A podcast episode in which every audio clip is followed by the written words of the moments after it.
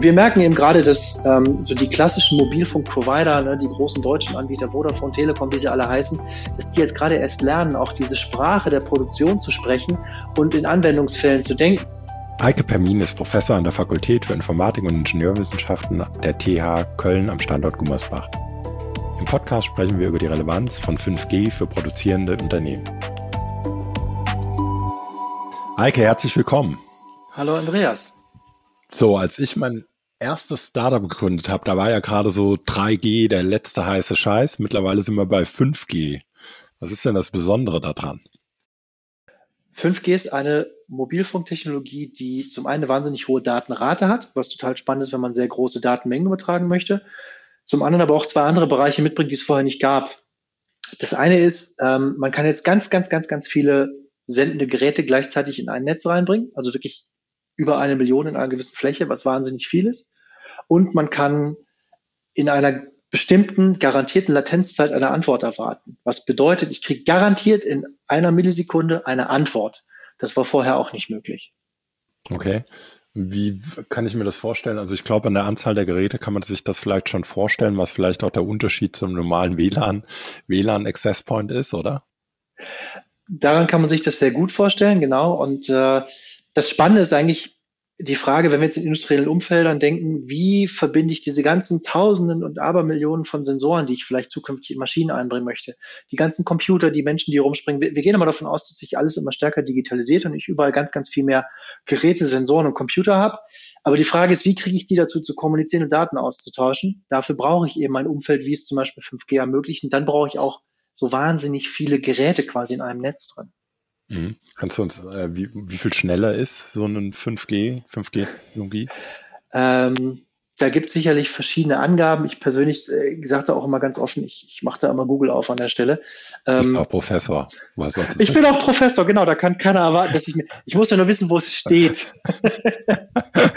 äh, also wir gehen davon aus, dass es etwa Faktor 100 schneller ist als 4G. Aber wie gesagt, Geschwindigkeit okay. oder Datenmenge ist eigentlich ist nur ein Aspekt.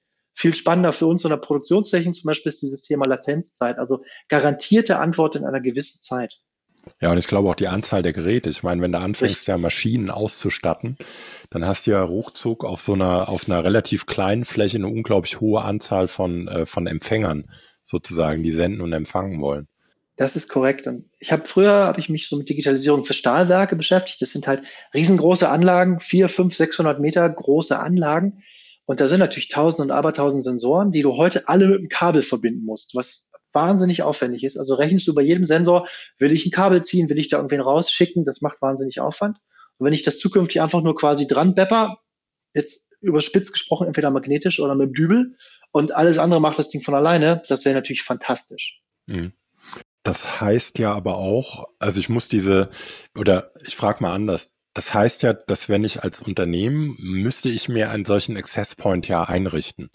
Richtig? Das heißt, ich baue mir dann, ich brauche wahrscheinlich einen 5G-Router, einen 5G-Provider, der mir den, den Mobil, diesen Mobilfunkzugang überhaupt anbietet. Und dann richte ich einen Access Point ein, 5G Access Point, der nur mir gehört. Ist es, kann man sich das so vorstellen wie beim WLAN oder connecte ich mich mit allen Geräten dauerhaft immer ins offizielle 5G-Netz? Da gibt es tatsächlich, also es gibt so verschiedene Stu ein Stufenmodell, was diese Architektur des, der, der Infrastruktur angeht. Und ich sag mal, auf dem ganz linken Rand hast du einfach nur dein Endgerät, das sich mit dem öffentlichen Netz verbindet. Und auf der maximalen Ausbaustufe kannst du auch ein sogenanntes Campusnetz einrichten. Und dein Campusnetz ist dann genau das. Du hast deine eigene private Antenne mit deinen eigenen Frequenzen, die du auch wirklich beantragen musst. Und dann können auch nur deine Geräte, die von dir verwaltet sind, innerhalb von diesem Bereich senden. Okay, aber ich glaube, das ist ja dann eher so nochmal eine, eine taktisch-technische Frage, dann wirklich in den, wenn du so in einem Rollout oder in den Implementierungsüberlegungen bist. Lass uns vielleicht mal kurz über Anwendungsfälle sprechen. Was sind so typische Anwendungsfälle, die sich deiner Ansicht nach daraus ergeben? Da gibt es einen, einen ganz großen Haufen an spannenden Anwendungsfällen. Das eine ist, ich kann jetzt wirklich, wie gesagt, im Bereich so Maschinenanlagen, Überwachung einfach Tausende und Abertausende von Sensordaten mehr oder weniger zeitgleich anfunken, verarbeiten und viel besseres Bild kriegen, wie geht es eigentlich meinen Maschinen und Anlagen. Das zweite ist, ich kann zum Beispiel im Bereich Arbeitssicherheit ganz tolle Sachen machen, weil ich jetzt wirklich in einer garantierten Zeit zum Beispiel eine Anlage abschalten kann, wenn ich merke, es wird zu heiß, der Druck geht so rauf, sie droht zu explodieren, was auch immer. Das war vorher natürlich nicht möglich. Ich kann auch gucken, wie geht es meinen Mitarbeitern in der Fabrik, wenn ich jetzt, wie gesagt, in so ein Stahlwerk denke oder so riesengroße Anlagen, wo ich wissen muss, wo ist der, wie geht's dem, hat der Herzprobleme, was auch immer, Vitalparameterüberwachung.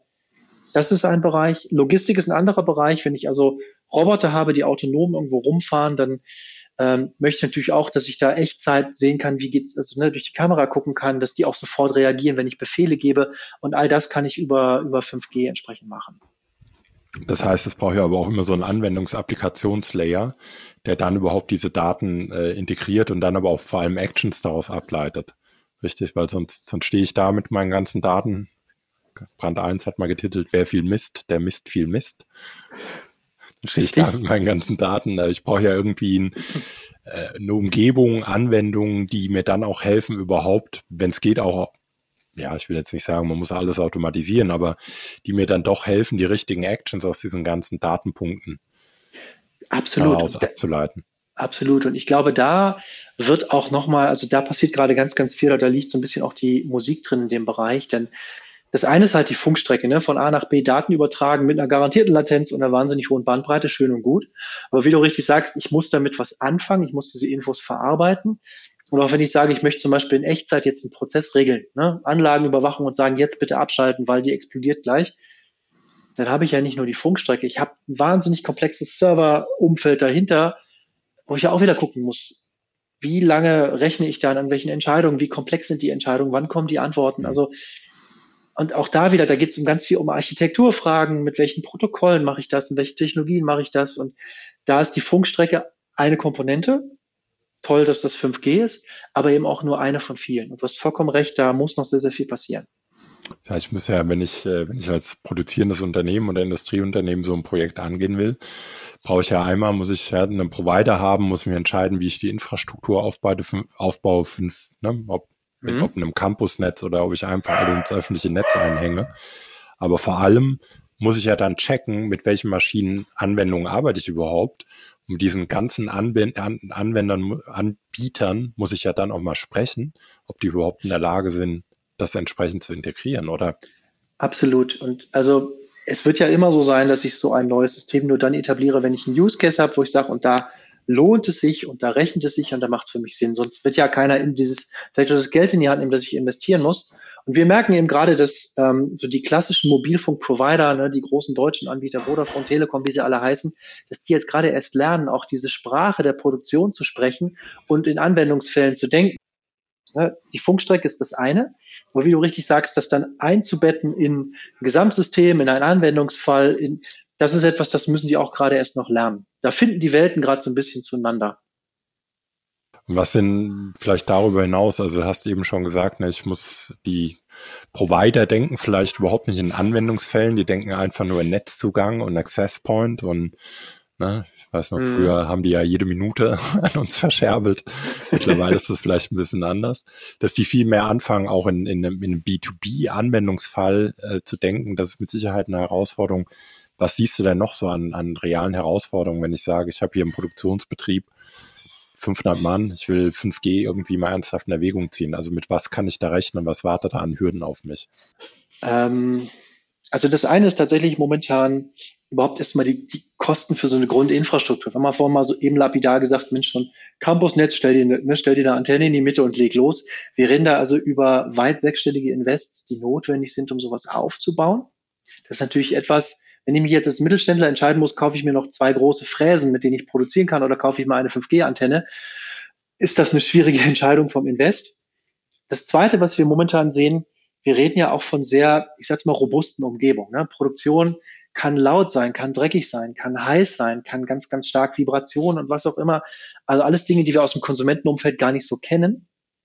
Und hat aber auch die Anforderung, wenn ich jetzt investiere, ich möchte die nächsten 10, 15, 20 Jahre Ersatzteile haben. Ich weiß nicht, ob du heute noch ein Ersatzteil für ein Apple iPhone der zweiten Generation kriegen würdest. Ich halte es aber für schwierig. Im industriellen Umfeld muss das sein. Das heißt, diese mein, ganzen. Hm? Ich habe mein Nokia 6210. Ich bestelle mir permanent neue Snakes, ja, damit es nicht langweilig wird. okay, dann habe ich dich vielleicht, also, okay, jetzt du vielleicht mal ausgenommen, aber wie gesagt, im Normalfall, ne, Verfügbarkeit von Ersatzteilen ist ein Problem, aber gerade auch einfach Verfügbarkeit von industriell geeigneten Endgeräten sind am Markt einfach noch gar nicht da. Wir sind in der Halbleiterei gerade durch eine wahnsinnige Krise gelaufen, was die ganzen weltweiten Supply Chains angeht. Das ist ja ständig in Medien und es äußert sich unter anderem an der Stelle, dass diese ganzen Endgeräte, die ich brauche, einfach so noch gar nicht da sind. Und wie gesagt, auch mit diesen ganzen industriellen Anforderungen von Robustheit bis hin zur Verfügbarkeit von vielleicht auch über die Lebenszeit, Ersatzteile etc. Das ist etwas, das funktioniert im Konsumentenmarkt anders und deswegen gibt es da noch nicht so richtig viel gerade. Mhm. Das heißt, bin ich ja irgendwie als Unternehmen, das von dieser Technologie Gebrauch machen möchte, so ein bisschen in den Allerwertesten gezwickt. Ich habe Netzbetreiber, der versteht die Anwendungsfälle nicht. Ich habe Hardware-Lieferanten, die, äh, die kapieren nicht, dass in meiner Produktionshalle ein paar andere Temperaturen mhm. und Umgebungsbedingungen herrschen. Und dann habe ich noch die ganzen, weiß ich nicht, Maschinenlieferanten, Softwarelieferanten, denen ich irgendwie erklären muss, ähm, oder mit denen ich gemeinsam überlegen muss, wie man irgendwie 5G in ihre, in ihre Anwendung Maschinen reinkriegen. Kann man, kann man das mhm. so zusammenfassen? Das ist ja mit jeder neuen Technologie so. Als wir vor zehn Jahren Industrie 4.0 quasi ausgerollt haben und gesagt haben, jetzt kommt das Internet in die Produktion damals, ne, ähm, mit, weißt du, so diese Zeit von Web 2.0, als wir angefangen haben, auch irgendwie über HTTP-Protokolle und konsumentennahe Internetprotokolle, Maschinendaten zu übertragen, hatten wir das gleiche Problem. Die Technologieprovider haben die Anwendung nicht verstanden und es fühlte sich alles nicht so richtig ready an und man ist dann so langsam aufeinander zugegangen und da reingewachsen. Das wird mit 5G genauso sein. Du kannst es heute nicht aus dem Schrank kaufen, aber es macht also wenn es einen Anwendungsfall gibt, wo es technologisch Sinn macht, macht es Sinn, jetzt loszulegen, eben weil der Markt sich dahin bewegt und weil wir jetzt sehen, dass diese Dinge jetzt kommen. Für die, die es äh, nicht wissen, und ich müsste auch tatsächlich nachfragen oder wie du als guter Professor googeln. Das heißt, wenn wir von Industrie 5.0 reden, dann reden wir eigentlich von industriellen Umfeldern, die über 5G Technologien funktionieren, oder? Das ist tatsächlich ein, also ein ganz anderer Begriff an der Stelle. Industrie 5.0 ist ein Begriff, den die EU gewählt hat, die gesagt haben, Menschen, Industrie 4.0 haben wir ganz viel über Digitalisierung gesprochen. Aber was uns fehlt, ist zum einen dieses Integrieren des Menschen und zum anderen dieses Ziel der Nachhaltigkeit und Ressourceneffizienz. Und das muss quasi durch Digitalisierung geleistet werden. Deswegen hat die EU gesagt, wir definieren mal diesen Begriff Industrie 5.0 als Erweiterung des 4.0 Gedanken. Ist begrifflich okay. ein Überschnitt zu 5G, hat aber inhaltlich nichts miteinander zu tun. Okay, sehr gut. Hätten wir das auch geklärt. Müssen wir vielleicht extra nochmal eine Podcast-Folge zur 5, 5, Industrie 5.0 aufnehmen. Ich werde mein Google-Fenster aufmachen, freue ich mich drüber. das heißt, äh, abschließend vielleicht, was, was, was tue ich als, als Unternehmen, als mittelständisches Unternehmen? Du hast ihnen ja eben schon vielleicht ein bisschen Angst gemacht, ne? so eine eigene Campus-Infrastruktur direkt mal sechsstellig. Da haben wahrscheinlich schon die ersten Hörer jetzt verloren. Aber was kann ich dann tun, wenn ich den sauren Apfel vielleicht mal geschluckt habe? Es gibt einfach viele, ich sag mal so Modellfabriken und Anwendungszentren, wo man sich das mal angucken kann. Wo man also, also da gibt, sind im Rahmen auch von so einer NRW-Förderlinie ganz viele Anwendungszentren, sage ich jetzt mal, entstanden, die bewusst auf den Mittelstand abziehen. In Aachen gibt's welche, jetzt in Gummersbach gibt's ein neues bei uns. Und dass man sich das da erstmal live anguckt und dann auch mit seinem eigenen Use Case da hingehen und sagt, okay Leute, lasst uns doch mal gemeinsam drüber nachdenken, macht es für mich Sinn? Denn wie gesagt, es gibt erste Erfahrungen, es gibt erste Demonstratoren, wo man das zeigen kann. Und dann kann man sich da so langsam rantasten. Es macht aber auch Sinn, sich das mal in so einer echten Produktionsumgebung anzugucken, damit man eben nicht nur, ich sage jetzt mal überspitzt, bei der Vodafone oder bei dem Telekom in so einem wunderschönen Bürobereich sitzt und sagt, ja, 5G ist toll, sondern wirklich mal in so einer Modellfabrikhalle echt live guckt, ach guck mal, so wäre das an der Maschine. Sind die Modellfabriken denn echte Umgebungen oder sind das welche, die auch künstlich ja eben zu Modellzwecken aufgebaut wurden. Das sind tatsächlich echte Produktionsumgebungen, in denen auch echte Teile hergestellt werden.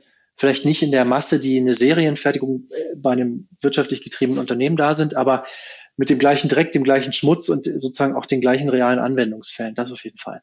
Also nicht nur Fischertechnik verbaut, sondern echte Hardcore-Produktionsumgebung. Echte Hardcore-Produktionsumgebung, genau. Sehr schön. Ja, vielleicht haben wir ja noch einen Link oder hast du noch einen Link, wo diese ganzen Zentren stehen? Weil du sagst ja einfach, komm, bevor ihr euch verrückt macht, geht mal in so ein, so ein, so ein, so ein, wie hast du es genannt, in so eine Modellfabrik. Mhm. Ja, guckt euch mal an, unterhaltet euch mal mit den Leuten. Was sind das denn für Leute aus dem universitären Umfeld, die sich damit beschäftigen? Also es scheint ja dann doch äh, irgendwie ein Anwendungsgebiet zu sein, wo auch die Forschung sagt, da müssen wir mal irgendwie drauf gucken. Und entsprechend trennen, laufen dann in diesen Modellfabriken Leute rum, die eher so aus der forschenden Seite dann nochmal drauf gucken und das versuchen in die Praxis zu integrieren, oder? So kann man das sehen, genau. Also es gibt natürlich immer die Grundlagenforschung, ist immer Physik, Elektrotechnik, die sind aber eher schon an 6G und Beyond dran. Und dann gibt's ja immer so wie uns die dreckigen Produktionstechniker, sage ich jetzt mal, die dann eher bestehende Technologien nehmen und versuchen, in diese Domäne Produktion zu integrieren. Das sind aber Umgebungen, die es gewohnt sind, zur Hälfte zu forschen, zur anderen Hälfte wirklich auch real entweder zu produzieren oder zu beraten. Und äh, das sind so Leute, die da rumspringen. Ne, da sind die Fraunhofers vorne mit dabei, da sind viele Fachhochschulen und Universitäten mit dabei, aber die haben immer echte Maschinen, echte Industriekunden und auch einen echten Bezug zu einer Produktion.